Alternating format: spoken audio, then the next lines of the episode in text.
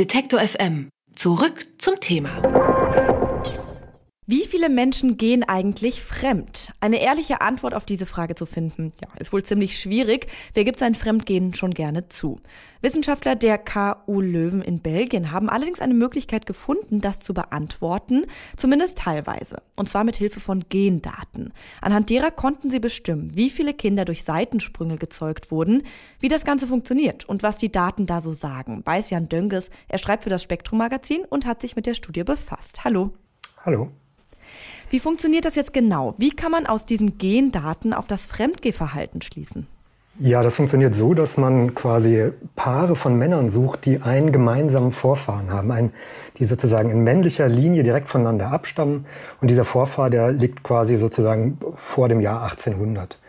Und dann schaut man sich an, ob ähm, es quasi im Y-Chromosom dieser Männer Unterschiede gibt. Was ist, wenn das gleich ist oder wenn es unterschiedlich ist? Also wenn es unterschiedlich ist, dieses Y-Chromosom, dann bedeutet das, dass irgendwo in dieser langen Kette, in, in diesem Familienstammbaum sozusagen ein, mindestens einmal fremdgegangen wurde und einer dieser Männer, dieser männlichen Vorfahren sozusagen einen anderen biologischen Vater hatte als der, der jetzt im, im äh, Stammbuch steht. Mhm. Und ähm, wie viele Kuckuckskinder gibt es da so? Das ist ganz unterschiedlich. Das hängt davon ab, wo quasi die Menschen leben. Also auf dem, auf dem Land sind es sehr wenige, das ist weniger als ein Prozent, 0,5 Prozent haben die errechnet. Aber das kann auch sehr viel mehr sein, beispielsweise, das geht bis zu 6 Prozent aller Kinder quasi pro Generation, die Kuckuckskinder sind.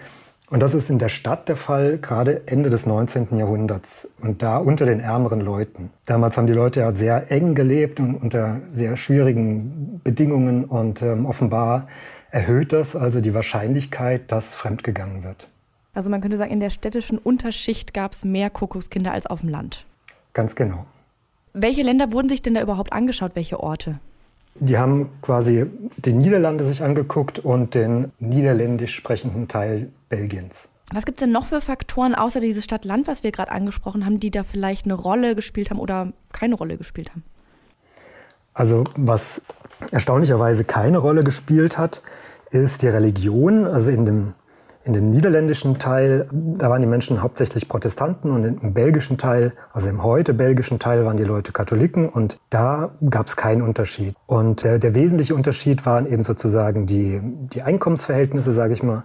Wie viel haben die Leute verdient, also Oberschicht versus Unterschicht und eben Stadt versus Land. Und jetzt ist es ja aber so, dass nicht aus jedem Seitensprung ein Kind entsteht. Also so alle Seitensprünge hat man ja jetzt nicht erfasst. Das stimmt, genau. Okay. Und wieso hat man das Ganze eigentlich untersucht? Wissen Sie das? Woher die Idee kam, sich damit äh, wissenschaftlich auseinanderzusetzen? Ja, die Idee ist quasi sozusagen abzuklären, wie, das, äh, wie sich sozusagen die Evolutionsbiologie niederschlägt auf das menschliche Verhalten.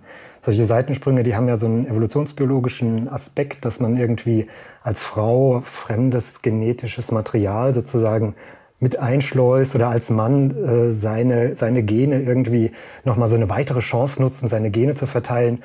Und aus dieser Annahme lassen sich eben bestimmte Hypothesen bilden, wann fremdgegangen wird und wann nicht. Und das wollten sie sozusagen klären.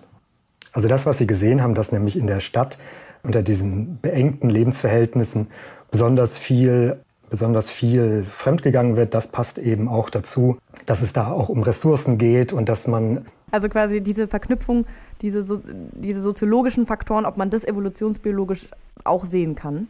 Ganz genau, so könnte man sagen. Über eine neue Studie der Uni Löwen in Belgien zum Fremdgehverhalten habe ich mit Jan Dönges vom Spektrum Magazin gesprochen. Vielen Dank für das Gespräch. Sehr gerne. Detektor FM. Zurück zum Thema.